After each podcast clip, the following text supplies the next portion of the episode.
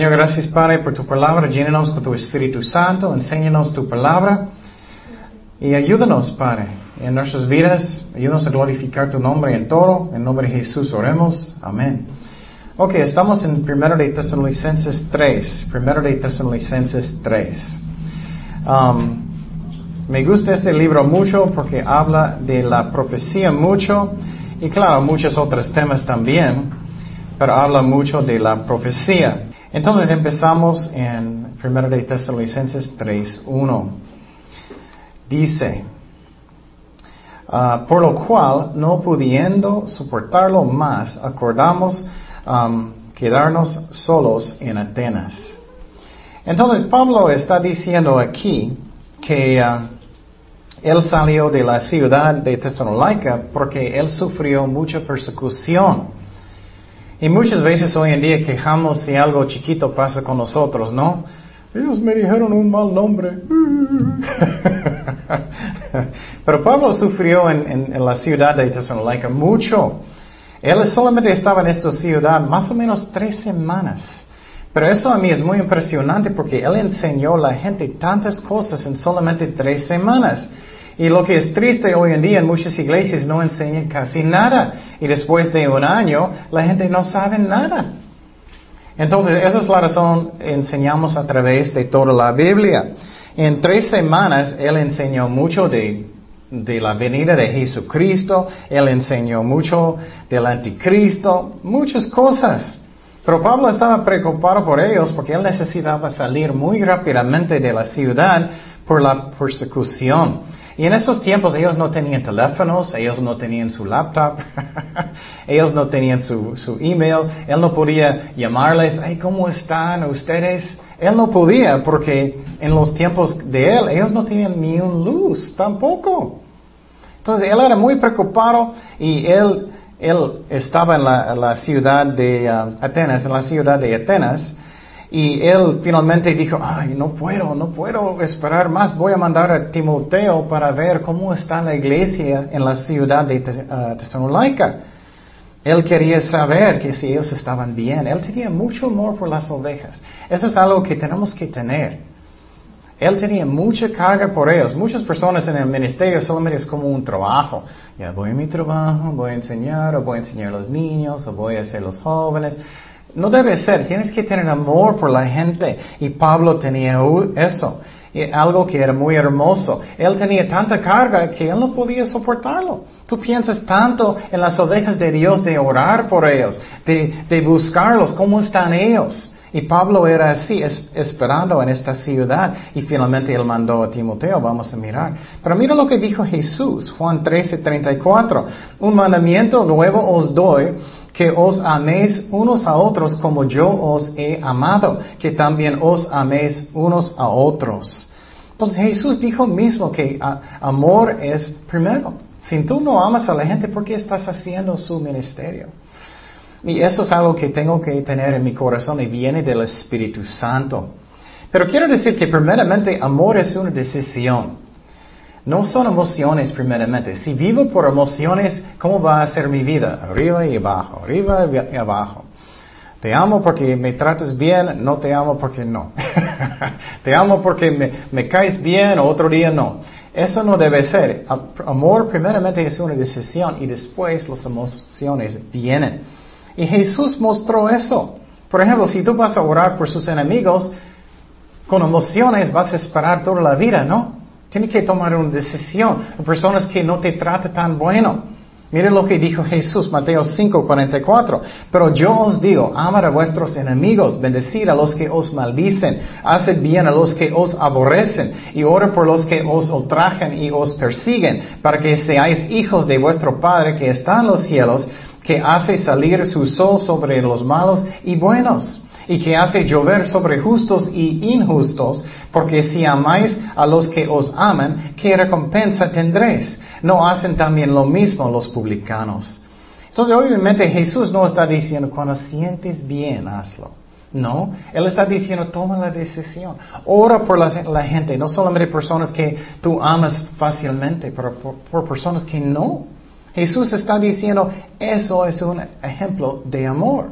Otro ejemplo, especialmente en iglesias grandes, la gente no quiere saludar personas que no, no caen bien con ellos. Ok, tú vas a este lado de la iglesia y yo voy al otro lado de la iglesia. no, tenemos que saludar a todos con amor. Mateo 5, 47 dice, y si saludáis a vuestros hermanos solamente, ¿qué hacéis de más? ¿No hacen también así los gentiles? Jesús está diciendo otra vez, es una decisión. Yo recuerdo cuando yo estaba en una iglesia grande, alguien estaba como molesto conmigo.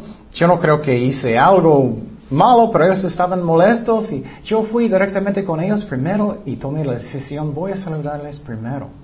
Es una decisión primeramente. Y Jesús está diciendo, eso muestra el amor de Jesucristo. Eso también eh, muestra que voy a negarme a mí mismo. Si yo soy, ah, no voy a salvar a nadie, solamente las personas que me caen bien, eso no es amor. Eso no es negándome a mí mismo. Pero Jesús dijo que eso es necesario. Mateo 16, 24. Entonces Jesús dijo a sus discípulos, si alguno quiere venir en pos de mí, ¿qué? Niégase a sí mismo.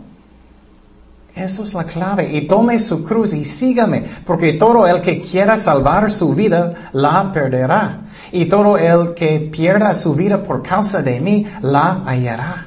Entonces el amor que Pablo tenía primeramente era una decisión. Aunque personas no me caen muy bien o personas me tratan mal, tengo que mostrar el amor de Cristo.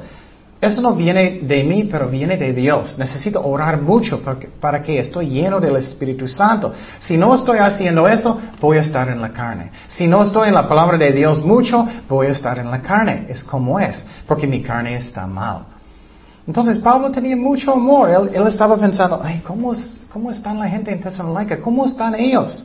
Hasta que él dijo, ay, no puedo soportarlo, voy a mandar a mi hijo en la fe, Timoteo, para ver cómo están ellos en Tesalónica. Tesalonicenses 3.2 dice, y enviamos a Timoteo, nuestro hermano, servidor de Cristo y colaborador nuestro en el Evangelio de Cristo, para que, para confirmamos y exhortaos respecto a vuestra fe. Entonces, eso es lo que él hizo. Pablo finalmente mandó a Timoteo, ¿cómo están ellos? ¿Cómo andan ellos? Y yo necesito preguntar mi corazón también, ¿cómo ando yo? Estoy leyendo la Biblia bien cada día. ¿Sí, mija?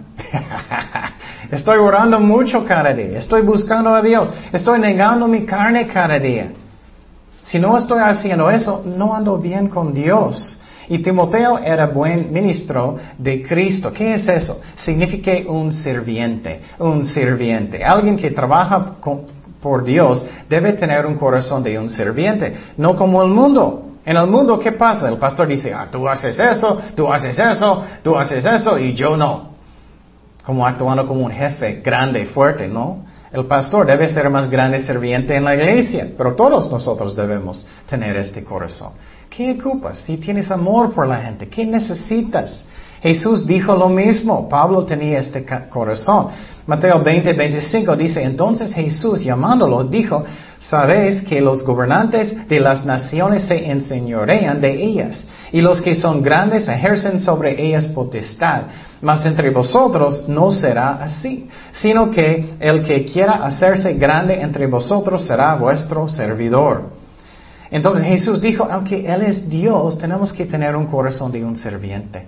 Era muy impresionante a mí, obviamente ustedes saben que ya no tengo mi barba por la película, pero era muy impresionante para mí edificando, edificando um, la cruz, mediéndolo y y todo. Y cuando ellos y grabamos, cuando ellos estaban azotándome y cuando ellos estaban clavándome y cargando la cruz, todo era muy impresionante para mí. También yo estaba fuera en solamente como, como shorts en muchísimo frío.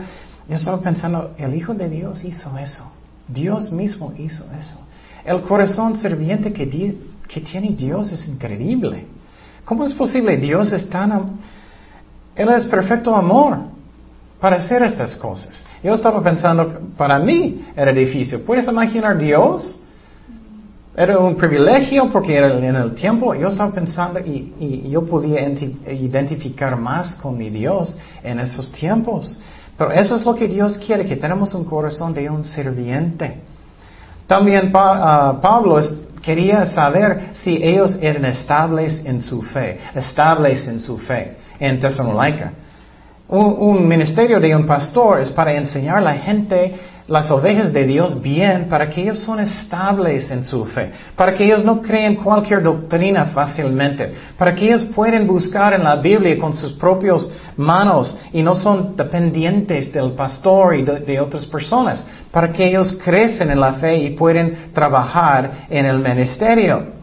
Entonces, Jesús dijo a las ovejas, alimenta mis ovejas, para que ellos puedan crecer en Cristo. Entonces, eso es lo que dice la Biblia para que ustedes puedan hacer la obra, el ministerio de Dios. No solamente el pastor. Mira lo que dice en Efesios 4:11, hablando de, de estos ministerios, de pastores y profetas y eso.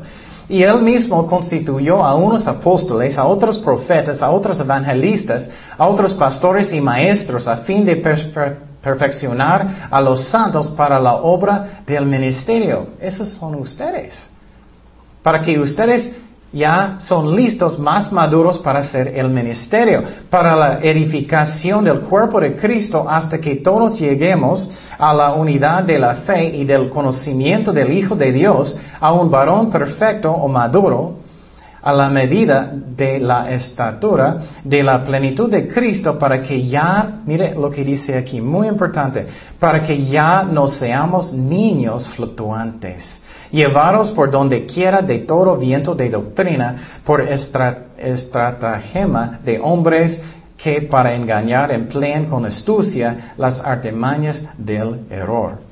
Entonces miramos aquí que Dios quiere que el pastor, si tú eres un maestro, maestra de personas, que ellos crecen, que ellos solos pueden entender la Biblia y pueden discernir, esta doctrina está mal, esta doctrina está bien y para que estás estable en la fe. Eso también significa que mi fe no cae en cualquier momento. Si algo malo pasa conmigo, inmediatamente ya perdí mi fe. Eso no debe ser. Pero si tengo este trabajo como un maestro, eso es algo que tenemos que hacer, enseñar alimentar las ovejas bien, para que ellos no crean cualquier doctrina inmediatamente, pueden discernir. También Pablo quería animarles en su fe, animarles en su fe en Tesalónica. Porque a veces tiempos son difíciles, ¿no? A veces tiempos son difíciles de entender a Dios. ¿Qué estás haciendo Dios? Necesitamos cuidar las ovejas de Dios y animarles. Pero en un estudio que enseñé es normal para un cristiano de sufrir. No me gusta, pero Dios usa las pruebas para ayudarnos a madurar en Jesucristo. Por ejemplo, en la historia de José, ustedes saben eso, ellos le vendieron a Egipto sus hermanos. Él estaba en Egipto con Potifar, su esposa acusó a él de violarla. Y si él no es estable en su fe, él va a decir, ¿dónde está mi Dios? ¿Dónde está Cristo? ¿Dónde está mi Dios? Pero él era estable en su fe. Era normal para sufrir para que podamos crecer en Cristo. También Pablo quería predicarles uh, el Evangelio, obviamente, para que ellos son salvados verdaderamente. Y después de ser salvados, eso es cuando aprendemos cómo caminar con Cristo. Y otra vez tenemos que alimentar las ovejas de Dios para que crecemos en Cristo. Dice en Juan 21:15, cuando hubieron comido, Jesús dijo a Simón Pedro, Simón, hijo de Jonás, ¿me amas? Eso en griego es agapao, significa amor divino, amor que es incondicional, amor que tú vas a hacer lo mejor para la persona aunque ellos no merecen. Y Jesús dijo, ¿me amas en esa forma? ¿Más que estos? Le respondió, sí Señor, tú sabes que te amo. Pero él dijo esa palabra en griego, fileo, solamente es amor que es que como un amigo, más bajito amor que Pedro tenía. Y, le dijo, apacienta mis corderos. Mira cómo importante es Dios para cuidar las ovejas de Dios. Y Pablo estaba haciendo eso. Él quería saber si ellos están bien en Tesalónica. Volvió a decirle la segunda vez, Simón, hijo de Jonás, me amas, agapao, amor divino. Pero todavía él no tenía ese amor. Pedro le respondió, sí, Señor, tú sabes que te amo. Fileo, más bajito amor como amigo. Le dijo, pastorea mis ovejas. Entonces, ese es el corazón que Dios quiere que tenemos. Él quiere saber si tú cuidas las ovejas de Dios, si tú alimentas las ovejas de Dios bien. Lo que me da mucha tristeza en otro lado, lo que está pasando más y más, y más y más pastores están diciendo, católicos solamente son como otra denominación, que ellos son cristianos también. Pero si tú sabes poquito de su evangelio, es completamente diferente. Ellos dicen que somos salvados por obras. Ellos dicen que tienes que confesar sus pecados a un sacerdote en un cuartito chiquito. Y no existe eso en la Biblia. Entonces, eso está pasando más y más. Y las pastores tienen la culpa porque muchos de ellos ya no están enseñando casi nada. Pero, pero Pedro, más adelante, él tenía amor más como Jesús, porque como ellos mataron a Pedro. Ellos mataron a Pedro boca abajo. Entonces Pedro al principio negó a Cristo, él solamente tenía amor como fileo, pero más adelante como agapao, como Dios. Él negó a él mismo. Y Pablo tenía ese amor para la gente en Tesalónica. Primero de Tesalonicenses 3.3 dice, a fin de que nadie se inquiete por estas tribulaciones, porque vosotros mismos sabes que para esto estamos puestos, porque también estando con vosotros os predicíamos que íbamos a pasar tribulaciones como ha acontecido y. Entonces, en esa parte a mí es muy interesante. Él está diciendo otra vez, quiero que ustedes son estables en su fe. Que no cualquier cosa que pasa en su vida, ya no tengo mi fe, ¿dónde está mi Dios? Perdí mi trabajo, o estoy enfermo, o algo pasó conmigo y ya perdí mi fe. Él quería que ellos son estables, no inquietes en su fe. Y eso pasa mucho. Y eso es como maduramos en Cristo, con la palabra de Dios, con más y más fe en Dios. Pero Pablo dijo algo muy interesante aquí. Él dijo que eso es lo que Dios dijo. Dios dijo que uh, es el plan de Dios que vamos a tener estas tribulaciones. Él dijo en este versículo. ¿Recuerdas cuando Pablo eh, eh, estaba en el camino a Damasco? ¿Recuerdas eso? Y, Cristo apareció con él y él dijo, ¿por qué estás persiguiéndome? ¿Recuerdas que él fue a Damasco finalmente? Y, él fue con un discípulo, se, se llama Ananías, y Jesús habló con Ananías, y Ananías no quería hablar con Pablo porque él no creía que él aceptó a Jesucristo sinceramente. Eso es un versículo que muestra que vamos a sufrir en, Cristo, los que caminan con Dios. Segundo de Timoteo 3:12. Y también todos los que quieren vivir piadosamente en Cristo Jesús padecerán que persecución. Mi favorito promesa. No.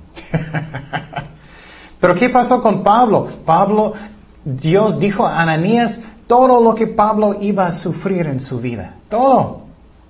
Yo estaba pensando, ay, qué fuerte. Puedes imaginar si tú vas a servir a Dios y Dios va a decirte, vas a sufrir aquí y aquí y aquí y aquí, todavía vas a querer de ir. Posible no. Pero Pablo dijo, no debes, no debes estar inquieta en su fe, porque es normal que sufrimos como cristianos. Es como Dios nos usa para crecer en Jesucristo. Es, eh, Dios usa eso para ayudarnos a tener más fe. Y él dijo, no debes tropezar en su fe porque es normal para tener pruebas un cristiano, pero Dios está en control de todas las cosas. Y a veces podemos causar nuestros propios problemas, ¿no? Porque somos rebeldes o no queremos obedecer a Dios también. Pero para sufrir para un cristiano es normal. Y un ejemplo que me gusta mucho es cuando Israel estaba en Egipto.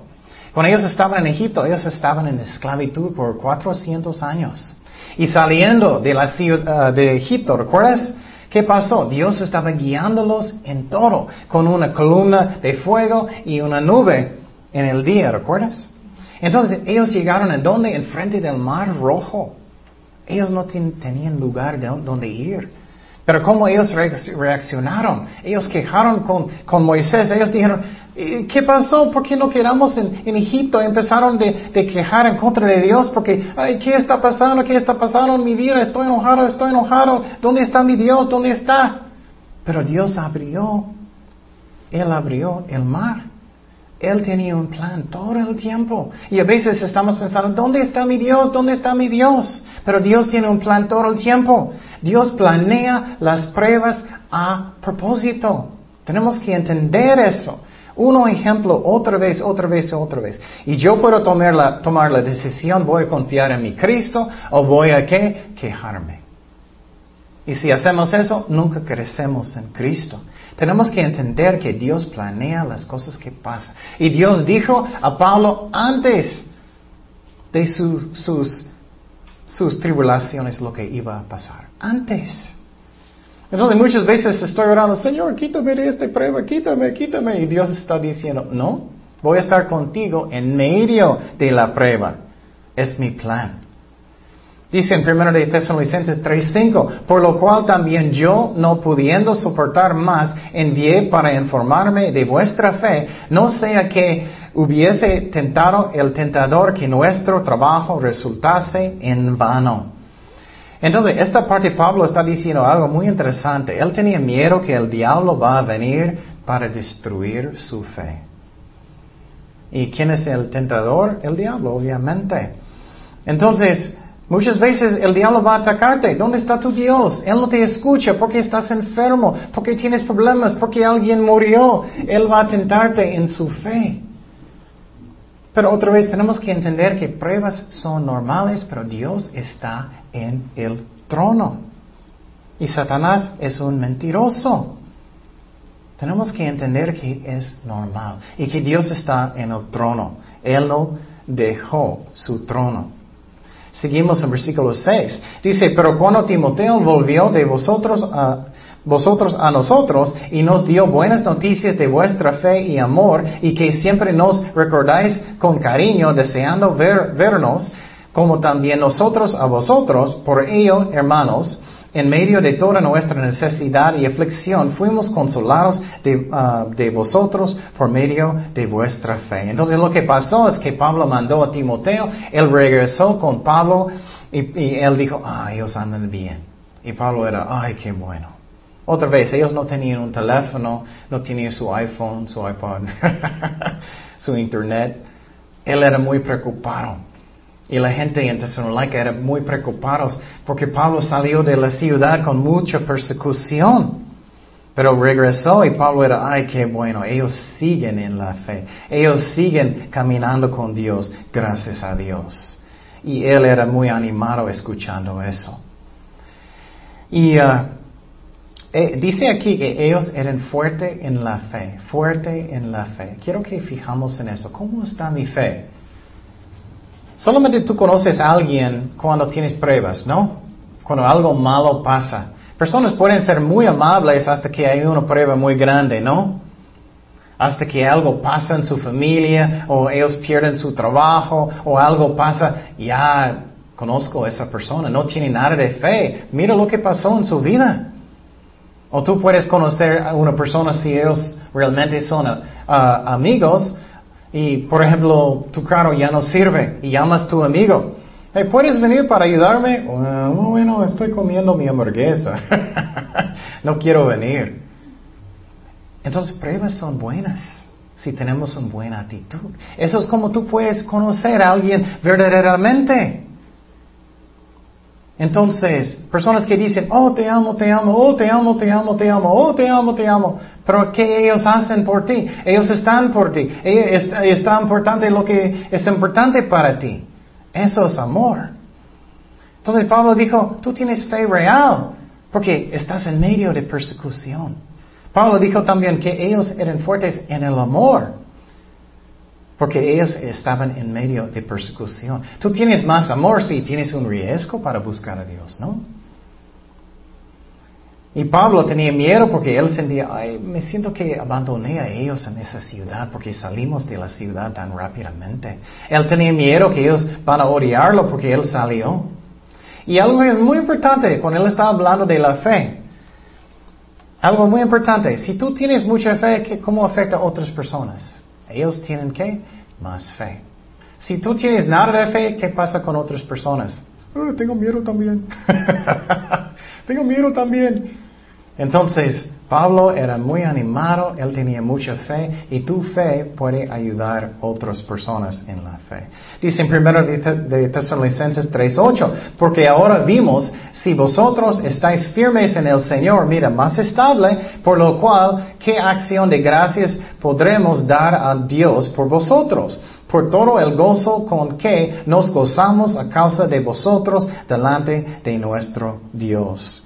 Entonces Pablo sentía mejor porque él escuchó, eh, ellos andan bien. Es lo mismo con nosotros, ¿no? Escuchas que un amigo ya anda bien con Dios, que no, no hablaste con ellos en mucho tiempo, y yo, ay, que gracias a Dios. Y eso pasó con Pablo, él tenía gozo, porque él sabía que eso es el más importante cosa. Versículo 10, y orando de noche y de, de día, con gran insistencia para que veamos vuestro rostro y completemos lo que falta a vuestra fe. Mire, Él está pensando, quiero cuidar las ovejas con la palabra de Dios, con oración, con todo eso. Mas el mismo Dios y Padre nuestro y nuestro Señor Jesucristo dirija nuestro camino a vosotros. Él quería visitarlos otra vez. Pero mira lo que Pablo hizo en su ministerio. Él oró día y noche, día y noche. Teníamos un estudio de oración en teología que habla mucho de la importancia de oración. Él está orando por las ovejas de Dios día y noche. Él no solamente, ay Señor, gracias por esta hamburguesa. día y noche. Trátalo, ora mucho, va a cambiar su vida. Él estaba orando para verlos. Él estaba orando para que su fe va a madurar. Eso es lo que tenemos que hacer por todos los santos, creyentes en Cristo. También tenemos que enseñar otra vez bien a las ovejas de Dios para que su, fe crece. Y no quiero ofender a nadie, pero esa es la razón a mí. Cada iglesia tiene que tener un estudio enseñando a través de toda la Biblia. Porque un solo versículo nadie va a crecer, es un chiquito versículo. Puedes tener un estudio claro de temas, pero tienes que tener otro enseñando a través de la Biblia. Dios escribió las cartas a las iglesias, tenemos que uh, enseñarlos. Romanos 10, 17 dice, así que la fe es por el oír y el oír por la palabra de Dios. El más que estás estudiando, tu fe debe crecer. Versículo 12. Dice, y el Señor os haga crecer y abundar en amor unos para con otros y, para con todos, como también lo hacemos nosotros para con vosotros. Entonces Pablo está diciendo, ay, quiero que tu amor eh, crece más y más y más, que crece más y más y más. Ok, voy a decirte algo que es muy, muy importante que entiendes. Para estar más lleno en amor, ¿qué necesitamos hacer? Primeramente necesitamos perdonar.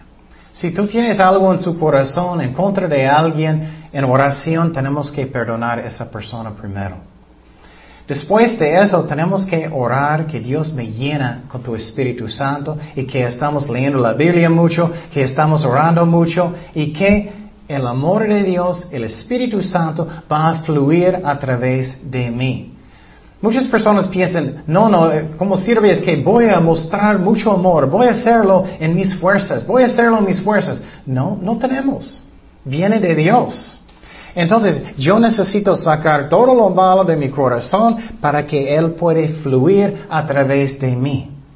Vas a ver la diferencia si lo haces. Y oras mucho, estás en la palabra mucho, vas a sentir lleno de la presencia de Dios y su amor. No es que yo necesito hacerlo en mis fuerzas, no es eso.